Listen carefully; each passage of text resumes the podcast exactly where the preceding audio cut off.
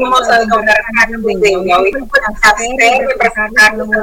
muchísimos talentos. Una poeta, maestra, activista cultural, la vicepresidente de Wolverine. Es un tener que nos aquí. Adriana, ¿cómo estás, mi amor? Hola, hola, estoy bien por aquí. Te estaba contando que estoy que veo solo verde, porque como he estado trabajando en el libro de niños, que apenas el libro infantil que está saliendo ahora el 14 de febrero, he estado solamente metida en eso y veo verde, veo Valentina por todos lados, sueño Valentina. quiero, aprovechar para felicitar por ese grandioso éxito, el nuevo bebé que tienes de qué se trata Valentina Valente. Quiero que las personas que están en sintonía me digan si estamos creando como eco, porque yo escucho un eco, no sé si ustedes lo escuchan también. Ahora sí te escucho con un poquito de eco yo también. So voy a ponerme. No sé, lo que, no sé lo que pasó, pero sí estoy escuchando un eco. La gente que está ahí con nosotros que me digan si están escuchando un eco no. Pero vamos a seguir con la conversación. Vamos a subir. Ya no lo escucho. Pues tal vez era. Todo está perfecto. Ok, mis audífonos ayudan. Sí, los audífonos ayudan. Okay. Cuéntame, ¿de qué se trata este nuevo bebé que han lanzado? ¿Dónde está? Mi Valentina Valente. libro número 5, 6, no sé qué número estás. Valentina Valente es un libro de amor incondicional. Valentina Valente, el subtítulo es Ella es mi papá. She is my dad. Es un libro bilingüe que habla de la diversidad familiar que habla de cómo nosotros tenemos que entre veces alzar la voz, bueno, no entre veces, siempre, alzar la voz y dejar saber cuando algo es injusto. Y eso es precisamente lo que hace Valentina en un evento muy especial de su vida. Así que los invito a todos. Eh, sale oficialmente el 14 de febrero, pero ya está listo para preventa. Entren a Amazon, apoyen a Valentina Valente y celebren el Día de San Valentín con propósito y regalando algo bueno, bonito, barato y significativo. Déjame ver de nuevo la portada. Valentina, sí. me encanta. Este tiene la línea. Libro, y sé todo lo que pones dentro de este libro. Este libro es muy particular porque Valentina es una niña, la protagonista de tu historia, es una niña que vive con dos madres. ¿Cómo ha sido para ti, habiendo tantos, a veces, prejuicios dentro de la comunidad latina, presentar esta niña viviendo en un hogar eh, pues eh, homosexual? ¿Cómo lo ha tomado el público? ¿Cuál ha sido la reacción? ¿Es una realidad que realmente vivimos o mucha gente se ha sentido eh, un poquito molesta por tú sacar esta parte que es muy real dentro de la comunidad latina? Bueno, todavía no sé exactamente cómo va a ser recibido, porque como apenas está, estoy dando a luz, uh, no sé exactamente cómo, cómo la mayoría de la, gente va a reaccionar. Sí, ya he tenido ciertas ah, personas que me han, que me han dicho que, que buen trabajo por, por ah, aceptar, por celebrar la diversidad de nuestra comunidad. Otras personas que me han dicho que cómo me, me he tomado el atrevimiento de hacer semejante cosa. Y nada, así seguimos. eso, eso es parte de lo, de lo que hacemos, en traer todas las caras de la comunidad y, en abrazar la diversidad. ¿Qué tan importante es para ti? Y veo que siempre tus, ah, personajes son niñas eh, con piel oscura, con las características afrocaribeñas. Ahora traes la niña dentro de un hogar, eh, de un hogar homosexual. ¿Qué tan importante para ti es la representación? Que nos veamos representados en las pantallas, eh, que, veamos gente como nosotros en las grandes pantallas, que no, es tan, no era tan común hasta Claro, no, excesivamente importante. Yo creo que desde niña, y tú, no sé si a ti te pasó lo mismo, yo vivía, me crié en la República Dominicana, nací y me crié en República Dominicana, y yo creía que yo me parecía a Barbie. Y después yo dije, pero espérate, yo no me parezco a Barbie. Yo fui creciendo yo decía, yo quiero parecerme a Barbie, pero no me parezco a Barbie. Y entonces ya uno va, no sé, creándose esa identidad, buscando dónde realmente pertenece, a quién se parece o a quién no se parece, hasta que encuentras tú forma de, no sé, un renacer, un descubrir tu amor propio. Y yo quiero regalar eso a, mis hijos, a mis hijes, a los niños que son parte de, mi escuelita, a todos los niños que vienen a los programas de Westbury Arts o cualquier tipo de programa cultural en el que he tenido la bendición de participar. Quiero que se vean representados porque hace una gran diferencia cuando una niña, un niño, un niño te dice a ti, wow, se parece a mí, que es lo que ha estado pasando principalmente ahora con esta película Encanto, que ha sido todo un éxito. es precisamente por eso, porque si tú te ves ahí, tú sientes que eres importante, tú sientes que tu historia cuenta. Cuando uno comparte este tipo de, de cuento y lo comparte con sus hijos desde tan temprana edad, ellos aprenden a sentir más empatía, ellos aprenden a, a dar ese lugar de cortesía y respeto que todo el mundo merece. Y eso para mí es, ya tú sabes, excesivamente importante. Es una regla, la regla de oro en mi casa. y la regla de oro en tu vida, lo sé porque he trabajado contigo en muchos proyectos y sé cómo, cómo, cómo tú abrazas eso, algo tan lindo. Quiero saludar a Luz Gessi Girón, que también es una afrolatina hermosísima, súper inteligente, doctora en ciencias políticas y un ejemplo para todas las mujeres que nos siguen. Sherilyn Arias, gracias por estar con nosotros. Te escuché ahora usando el lenguaje inclusivo. Yo todavía, es decir, la cabeza me está dando vueltas tratando de asimilar esto del lenguaje inclusivo, sobre todo en idioma español, porque suena eh, un poquito raro. Es decir, eh, en vez de ellas y ellos decimos ellas, ¿verdad? Sí, no, es un proceso y uno tiene que... Dame otro ejemplo del idioma Hay que irse entrenando. Yo traté de incorporar varias cosas aquí, por ejemplo, en vez de decir solo todas, dije todes. es tú sabes, es confuso ah, todavía uno leyendo o haciéndose parte. Bueno, te voy a mostrar este librito que yo he estado leyendo que se llama Beyond the Gender Binary de Alok Vaidmenan. Está en inglés, pero he aprendido muchísimo sobre esto de la importancia de, dar un espacio de respetar más allá del, lenguaje binario. Exactamente, es súper importante el, el respetar las historias, el respetar la forma como cada persona quiere sentirse y ser identificada. Y por eso nada, hay que tomarse un poquito más de tiempo. A veces uno escribiendo y, me detengo y digo, no, todo es, ellas, soy maestra de español, así que siempre viene el conflicto de que si tenemos que respetar las normas del e, lenguaje. Eso te iba a preguntar, porque todo esto de, del lenguaje inclusivo, no estamos desviándonos del idioma español en sí, es decir, el idioma español como el idioma italiano son idiomas donde existen los géneros, existen las palabras femeninas y masculinas. Entonces, al hacer esto, es decir... Esto es un lío, porque es que imagínate, son... Esto es un poco difícil, ¿sabes? pero son, ah, fueron lenguas ah, que fueron impuestas en nuestros pueblos. Entonces eso es algo que también tenemos que recordar, que fue un lenguaje impuesto, que sí amamos lo que es ahora nuestra herencia, esa mezcla de diferentes, tú sabes, etnicidades, de, de, todas estas historias. Este, esto que hace ese sancocho especial que más o menos nos va identificando, pero lo que yo me pregunto siempre es qué yo quiero ser. Quiero tener ah, más consideración por la gente a mi alrededor o mantener el respeto por el idioma, solo para escucharme como que yo sé hablar el español correctamente. Entonces, para mí, para mí en lo personal es más importante el hacer una conexión que vaya más allá ah, con una persona, que se sienta bien recibida, que se sienta apreciada, que sienta que le estoy hablando con generosidad y bondad aunque eso me tome, tú sabes, unos segundos extras de pensar, porque de por sí ya tú sabes, no sé si te pasa a ti, pero a veces yo me confundo con el español y el inglés, entonces ahora tratando también de ser inclusiva, a veces tengo que tomar más tiempo, pero vale la pena, porque desde niñez hasta personas grandes, adultes, eh, ah, marca la diferencia, toda esa conexión de amor. Ahora, tú me dijiste adultos. Bueno, es, un proceso, tú sabes, yo, yo eh, eh, abogo todo lo que es la diversidad, pero transformando el idioma así como que me siento todavía como un poquito rara. Pero lo que tú dices, bueno, vamos, vamos a abrazar esto y vamos a ver si, si, lo aprendemos. Déjame ver a Valentina nuevamente, porque me encanta esa carita de Valentina. Valentina. Valentina se me parece mucho a tu hija. Sí, sabes que hoy les di el, les hice como dicen por ahí el cover reveal a ellos y aquí dice not for sale, pero obviamente cuando ustedes ordenen su libro no va a tener esta raya, esta es la, la prueba de, de, editor.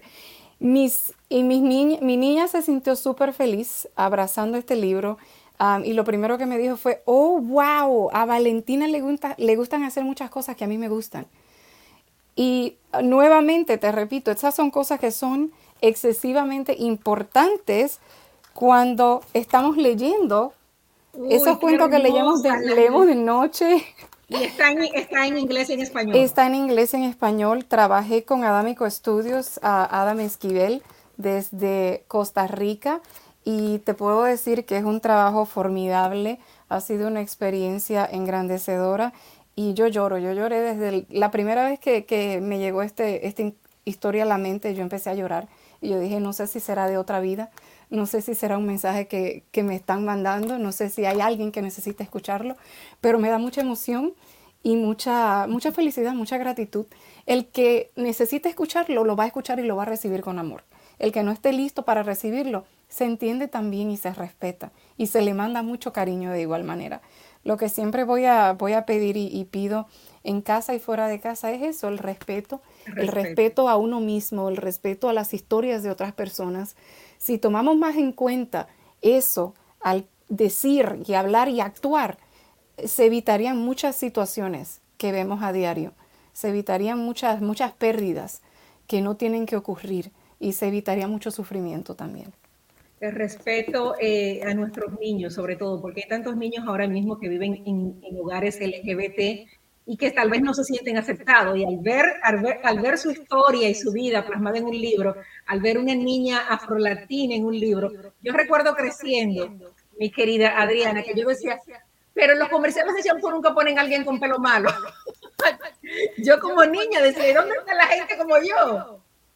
Entonces eso, eso, es, eso es precioso ver eso. Quiero saludar a Carmen Perea, dice que tú eres una mujer admirable. Genial esta invitada que tengo hoy, a Graciela Solimán, mi tía preciosa, te quiero. No, todo mi cariño. Tú sabes que tú mencionas eso del cabello y cuando yo estaba en la secundaria, estudié aquí en, el noveno grado en Brentwood. Saludos a Brentwood, nos vemos allá el lunes. nos tocó hacer una, presentación, una, un proyecto en la clase de piano. Entonces yo no, no, quería tocar el piano, yo no sabía. Decía, no, no, yo no voy a tocar, yo voy a ser la modelo, digo yo. Y me dice una de las compañeras, dije, tú, ¿Y qué vas a modelar tú con ese cabello si es un, anuncio de champú que vamos a hacer y tú con ese cabello tan feo?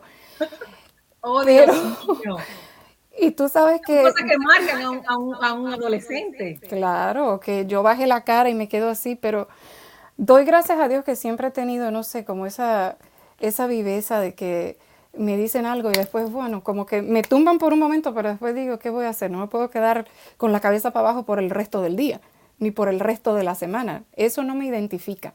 Y eso es lo que yo quiero que nuestros niños, nuestras niñas, que toda la niñez, los niños aprendan y que les enseñemos con amor que la, lo que digan las otras personas no es lo que nos identifica, que lo primero comienza desde aquí y desde aquí y mostrarles esos valores, actuar y comportarnos de una manera, de la forma que queremos que ellos actúen también.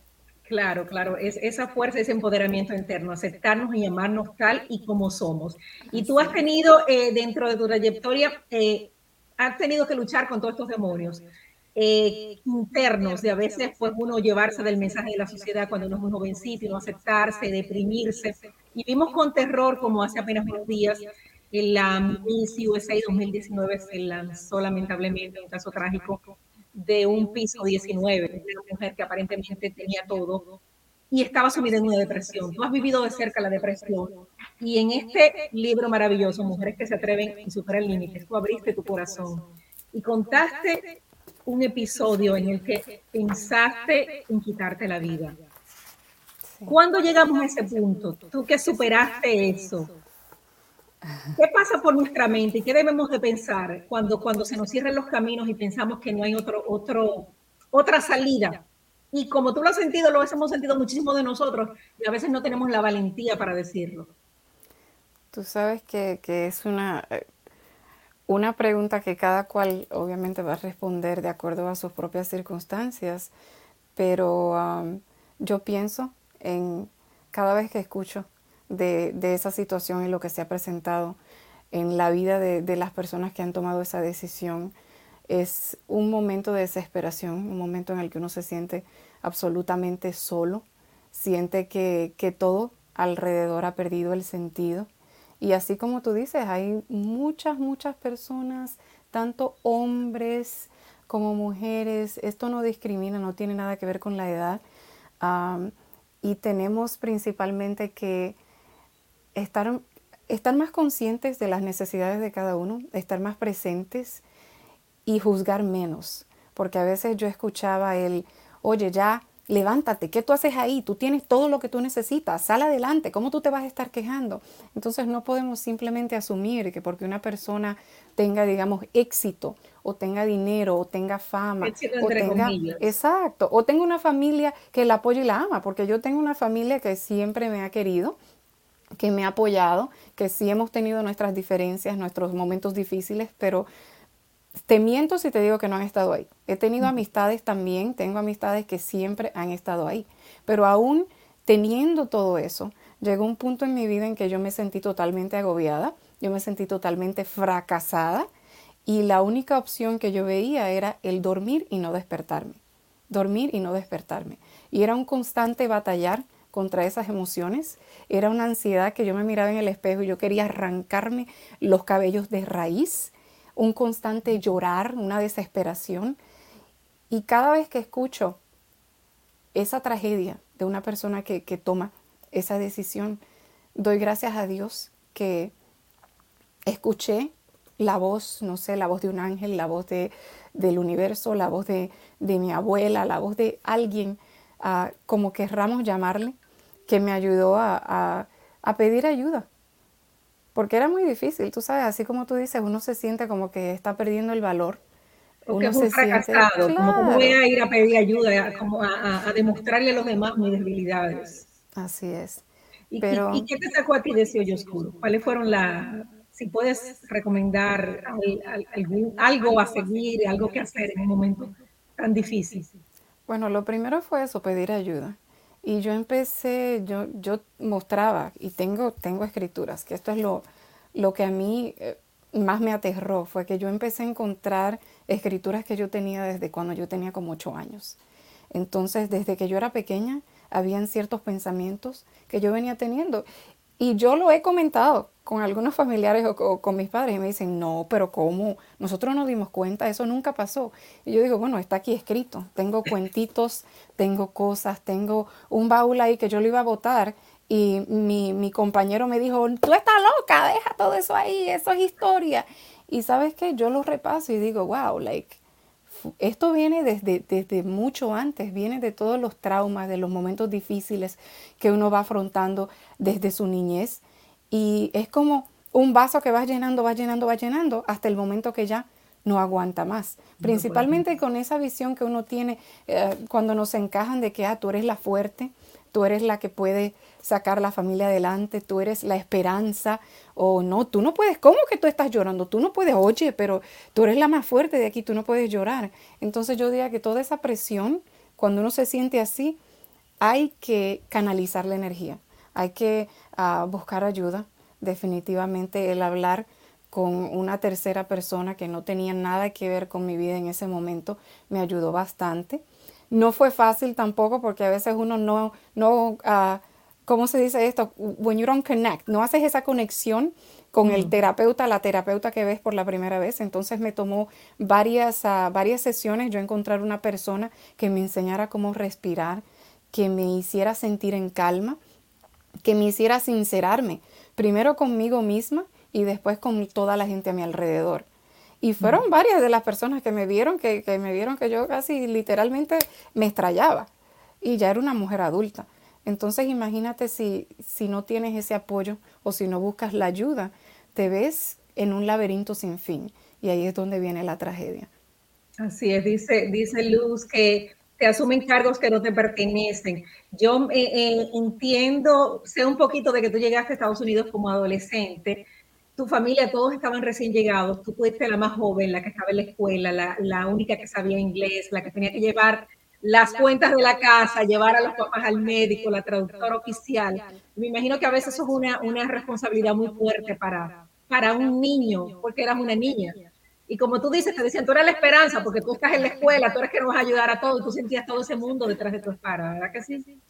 No, así es, y, y tú sabes que ya va dependiendo de como dicen por ahí, de con quién uno se junta, va dependiendo de lo que uno va a estar está leyendo, depende, afecta mucho también el, el ambiente dentro de la escuela, las personas a tu alrededor que son tus, tus modelos a seguir.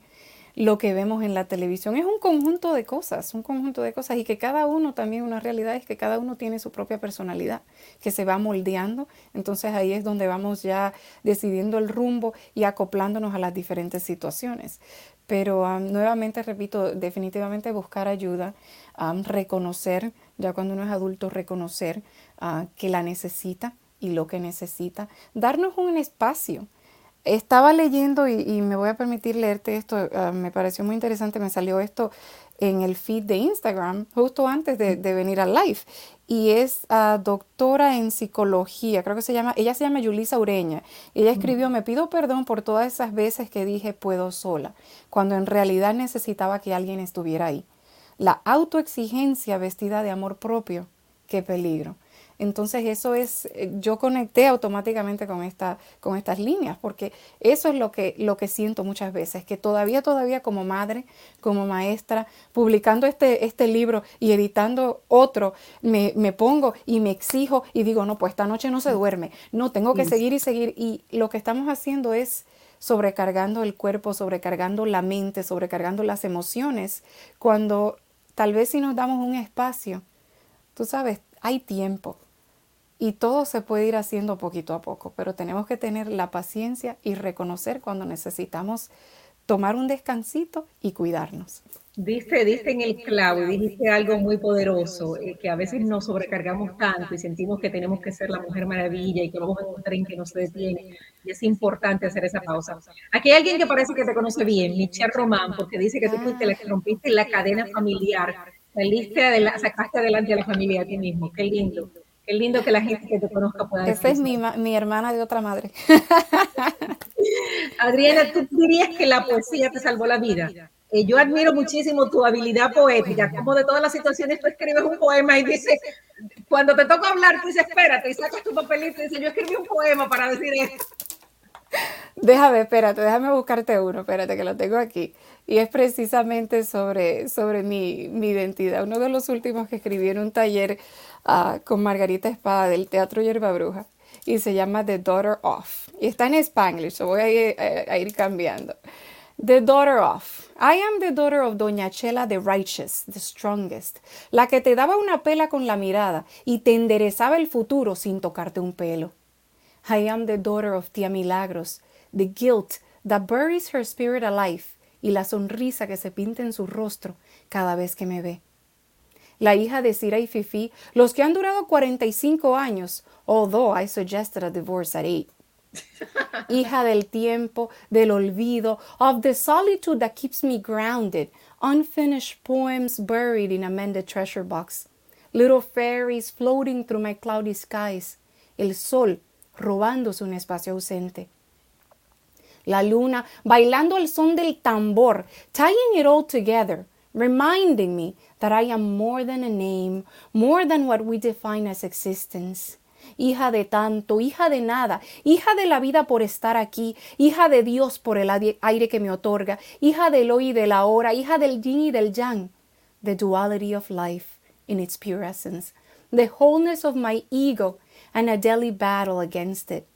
In the end, I question whose daughter am I anyway? ¿De oh quién soy hija? Dice Carmen que qué profundo, que le encanta tu voz. Y te digo que te admiro, me quedo corta. Yo súper que te admiro, tu talento, tu voz, esa, capacidad de crear poesías de la nada, de verdad. Que, qué conversación tan linda estamos teniendo contigo hoy. gracias. Uno de tus roles es, tú eres la vicepresidenta de una entidad cultural muy importante aquí en Long Island, se llama Westbury Arts. ¿Qué haces ahí? Saludo a Carla Jiménez que dice gracias por compartir. Hola. Gracias Carla, te queremos.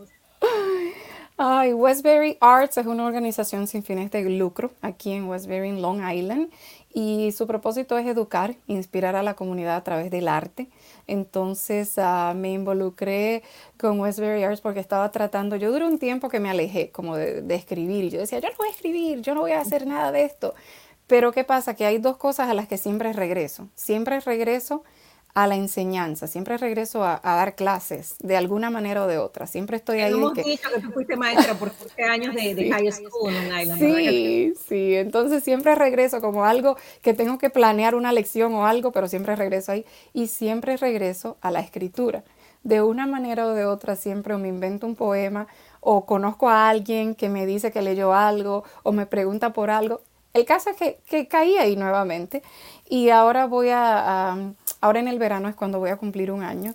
Tuve la, dicha de otorgar el último show presencial al gran maestro Francisco Chicho Poblé, que fue el último pupilo en vida de, de, Dalí. Entonces tuvimos una inauguración del centro aquí en Westbury con ese gran maestro que ahora nos mira de algún lugar, de algún lugar, ah, no me creo que él la llamaba al otro lugar Andrómeda. Mi amiga Ruby Fuentes es la que sabe el nombre de, la tierra de donde él dice que pertenecía. Pero el estar ahí en Westbury Arts me ha abierto muchas puertas, me ha dado la oportunidad de conocer a, grandes personas y estamos ahí trabajando, ah, abriendo corazones. Tú sabes que nuevamente a veces encontramos ciertas ciertas piedritas en el camino, pero ahí vamos trabajando duro y haciendo todo con el corazón para, para una mejor comunidad, que ese es el propósito, eh, traer arte que inspire, arte que levante y arte que, que crea unidad dentro de cada uno de nuestros pueblos. Así mismo, y te quiero agradecer públicamente porque nos abriste las puertas a mujeres que se atreven a para el límite. Tuvimos un evento maravilloso. Eh, de verdad que, que súper agradecida contigo. Y tú también bailas, que no hemos visto. haces de todo, mujer. Tú también bailas. En yo allanto que bailo, tú sabes. Yo, yo hago así. Como ritmos afrolatinos, ¿verdad? Ritmos africanos. Tú mueves la cadera ahí y saca la poesía lindísimo, de verdad. Que súper chulo. Tú sabes que yo recuerdo mucho las conversaciones y tú eres una persona que me ha impactado desde que te conocí. Y tuvimos una conversación que tal vez tú no te acuerdas un día y tú me dijiste que tú estabas, eh, tú empezaste a manifestar a tu pareja ideal y empezaste a escribir todas las cualidades que querías de esa persona y que no solo llegaste ahí, sino que fuiste al closet y le hiciste un espacio a la persona que tú ni siquiera conocías. Cuéntame de, tu facilidad para manifestar. Oh my God, yo no sabía. ¿Cómo podemos nosotros manifestar todas las cosas que queremos? Qué lindo que tú te acuerdes de eso. Yo ni sabía que no me acordaba que te lo había contado, pero sí. Imagínate, señores, ella le hizo un lado en el closet para los zapatos y todo a una persona que ella no conocía porque ella ya lo estaba manifestando y sabía que iba a llegar. ¿Sabes qué fue todo después de, ese proceso ah, que tuve de, tan, tan profundo dolor y de reencontrarme y de renacer? Básicamente publiqué este librito, un poemario que se llama Huellas de una memoria perdida. Entonces, al, al publicar este, este librito empecé a hacer ciertos cambios en mi vida, empecé a, leer un poquito más y leí Eat, Pray and Love de Elizabeth Gilbert y quedé ahí fascinada y me metí en todo esto del secreto y empecé yo, y empecé yo, no, yo lo voy a aplicar y déjame empezar por aquí. Y precisamente eso fue lo que hice, yo cogí, empecé a dormir solo de un lado de la cama yo estaba en, esa etapa de mi vida tan obsesionada con Ricky Martin que yo tenía una foto de Ricky Martin al lado de Ricky Martin. Sí. Entonces yo dije, no, Ricky, tú no, lamentablemente tú no eres para mí, so déjame quitar esta foto de aquí. So quité la foto de Ricky Martin, hice un espacio en el closet. vamos a buscar un tipo más real. Exacto, alcanzable. y que tú sabes, alguien que yo pueda... Eh, que, que, que, llene ese espacio vacío que yo tenía en ese momento en mi vida y nada, empecé a hacer todos esos espacios, empecé a escribirlo y si te cuento que yo le escribí a él, le, perdón, le leí a él eso que yo escribí y él se quedó con la boca abierta, dijo, wow, porque yo lo describí. No, yo lo describí y fue tan curioso que yo conocí otra persona antes que a él con las mismas características físicas que yo había escrito ahí que yo me quedé como, oh my gosh, esta es la persona, esta es la persona. Entonces después cuando lo conozco a él, digo, pero ahora ¿qué está haciendo el destino conmigo? Que tengo dos super galanes con las, super cualidades. ¿Cuál es de los dos? ¿Y cómo, cómo pudiste resolver eso? Cuéntame. Bueno, uno estaba un poquito más lejos, uno vivía en el, en el, en el West Coast, so ya ahí, tú sabes, la cercanía y la labia que tiene mi, mi, pareja, tú lo conoces, que el, experto en hacer mango, el, el, experto en hacer desayuno dominicano. Entonces tiene una labia y una forma que él mismo me dijo, no te preocupes, vamos a entablar una amistad, hablamos y no te preocupes, vamos a dejar que el tiempo sea que hable. Yo me hago cargo. y yo me quedé tranquila, digo, mira este loco, él cree que va a salir algo. Y nada, mira, dos hijos después, tenemos más de 10 años, ah, ah, dejando un legado para nuestros hijos, apoyándonos en todo lo que podemos. Y, y de eso se trata, tú sabes, de abrir la puerta, de abrir el corazón y de, de hablar siempre con, con, firmeza y con ese deseo de lo que queremos. ¿Sabes que eso me pasó también con, con Mujeres que se atreven? Porque ustedes dijeron que iba a ser una, un bestseller, pero antes de yo entrar a Mujeres que se atreven, yo tenía un vision board y decía ahí bestseller. Tú sabes, lo que pasa es que yo nunca, hay que ser bien específico con todas estas cosas. Yo no puse qué libro iba a ser el bestseller. Por aquí, mira, tú eres la primerita. sí. Eres la primera. Eso, así es, ¿no? So, después cuando yo vi el Vision Board digo, ah, pero mira que sí salió. Salí bestseller. No fue, no fue uno de los libros míos sola, pero salí bestseller en mujeres que se atreven y superan límites. Y eso cuenta y se celebra y se agradece infinitamente. Así que, de ella, muchísimas gracias y a todas estas hermanas del libro que tenemos. Esto es un movimiento impactante. Mira cómo nos acompañan siempre en los live, ahí está Carmen, Carla, Jesse, siempre, y, somos así todas, nos apoyamos todas en los proyectos comunes, es decir, que, que una hermandad preciosa. Y pregunta Carla a propósito, eh, tiene una pregunta para ti, dice mi querida Adriana, ¿qué consejos les puede dar a una persona que se siente triste o tiene mucha ansiedad? el primer consejo es, tú sabes, a veces respirar. Hay cosas que están justo al frente de nosotros y no, no nos damos cuenta. creo que, les he contado en otras ocasiones cómo ahora yo veo un, amanecer maravilloso desde mi ventana. Y yo vivo en un suburbio ah, donde hay un montón de casitas alrededor, pero tenemos que regalarnos la oportunidad de ver la magia que nos acompaña, de ver lo bonito ah, que, que está a nuestro alrededor día a día. Y si todavía, todavía tenemos dificultad con esos sentimientos tenemos que buscar ayuda, porque no todas las batallas las podemos afrontar solas ni solos. Tenemos que eh, reconocer en cierto momento cuando una tristeza ya se hace demasiado profunda y se siente ese peso así agotador que te da hasta ese dolor incómodo de estómago. Esa es una clave principal para no decir, ¿sabes qué? Déjame llamar a mi médico, déjame ver a este especialista o llamar a una línea de, de, ayuda. Hay muchas líneas de ayuda accesibles donde uno solamente llama, donde te escuchan, donde están ahí para ayudarte y darte esa palabra de apoyo. Si tampoco uno se siente cómodo con eso, pues hay terapias, ahora mismo hay terapias por Zoom, hay terapias con, con, personas que, que trabajan, que vienen incluso hacia donde ti si es necesario. So, hay diferentes opciones. Lo que tenemos es que siempre tener el, el, corazón y la mente abierta a esas, a esas personas que quieren ayudarnos. Y cualquier cosa, pues también manden un mensaje a las personas a su alrededor. Tú sabes, eso a veces si, si yo me siento triste o me siento solo, necesito que alguien me levante el ánimo. Muchas veces me ayuda el mandar un mensaje. tengo una amiga en, Carolina del Norte que se llama Gloria, que me ayudó muchísimo. es también como Michelle, mi hermana de otra madre. Y yo le mando un mensaje, hey, y a veces así coincidimos. Porque la magia de todo esto es que nosotros somos seres de energía. Entonces no nos damos cuenta a veces cómo nuestro pensamiento conecta directamente con otra persona y esa persona ya te está pensando también. Y esos pensamientos y ese amor que sentimos, esa hermandad, pueden marcar la diferencia en la vida de muchísimas personas. Definitivamente, y la energía se siente. A veces dice la gente que esto de energía, pero tú no ves la electricidad y la sientes, ¿verdad? No ves el aire y lo sientes. La energía es lo mismo. La energía cuando estamos abrazados de paz o cuando necesitamos un abrazo de, alguien que nos transmita paz. Mira, estás inspirando a mucha gente, dice Dayana, Dios, gracias.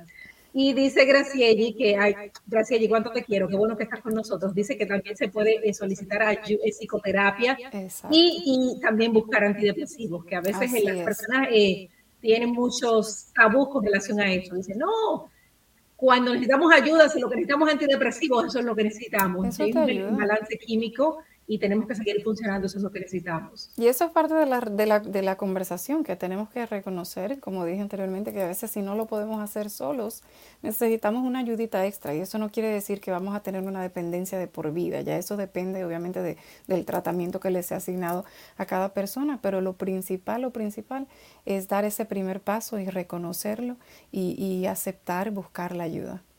Definitivamente. Eh, muéstrame la carita de Valentina antes que nos vayamos. Que quiero ver la carita de este libro para los que se acaban de ver. El último libro que salió hoy. Súbelo un poquito para que se vea la cara. Un libro bilingüe sobre una niña afrolatina en Estados Unidos de mi querida Adriana. Está disponible en Amazon y es una historia muy particular porque Valentina tiene dos mamás en vez de una mamá y un papá. Es decir, nos estamos abriendo a la diversidad y a la realidad que, pues, que se vive hoy día. Claro lindísimo, que sí. Adriana, para despedirme, yo te quisiera pedir si tú pudieras ver un cambio en la nueva generación de niños latinos eh, de aquí a 15 años, ¿qué tú quisieras que sea ese cambio?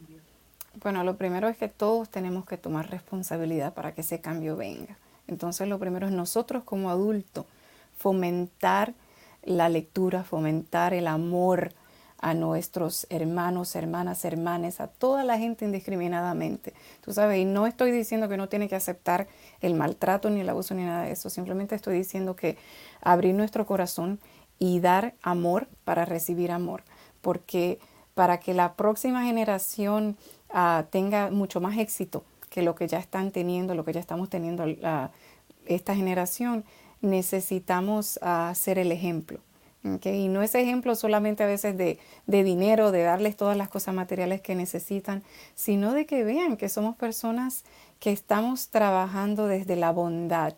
Y creo que, que escuché esto anteriormente, que este es el año de la inclusividad, el año del amor, el año de, de la bondad y de enseñar con corazón. Esto lo escuché de Mimi Quintanilla, así que Mimi, si ves esto, un besote para ti también. Dijo Mimi está en ahora mismo. Okay. Ah, bueno, le mandamos el mensaje. Eh, pero se trata de eso y, si, si promovemos todo eso en nuestros niños y aceptamos, tú sabes que la lectura es la lectura y podemos tener todas estas conversaciones con nuestros hijos. eso va, a dar la oportunidad de que ellos en un futuro tengan muchas más puertas abiertas y tengan, no sé, ese espíritu luchador, emprendedor, aún más, más alineado con todo el universo que lo que nosotros estamos teniendo ahora. Y todo eso es posible. Yo creo en la magia de todas las cosas. Por eso ves aquí que hay una fairy aquí atrás. Yo creo que la magia existe. Yo creo que todo llega en su momento. Y si hacemos las cosas con bondad, muchas puertas se van abriendo poquito a poco. No se abren de una vez, muchas se cierran, pero no importa. Seguimos hacia adelante, abriendo el camino y siendo el ejemplo que queremos que ellos vean ser el cambio que queremos, uh, queremos ver en la sociedad.